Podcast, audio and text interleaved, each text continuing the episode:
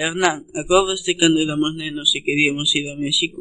Sí, xogábamos coa bola do mundo para ver a que país poderíamos ir.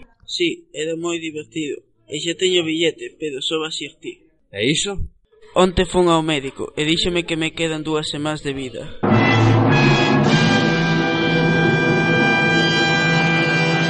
Non pode ser, é imposible.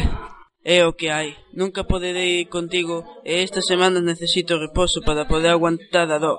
Así que esta é a última vez que nos vemos. Nos vemos. Nos vemos.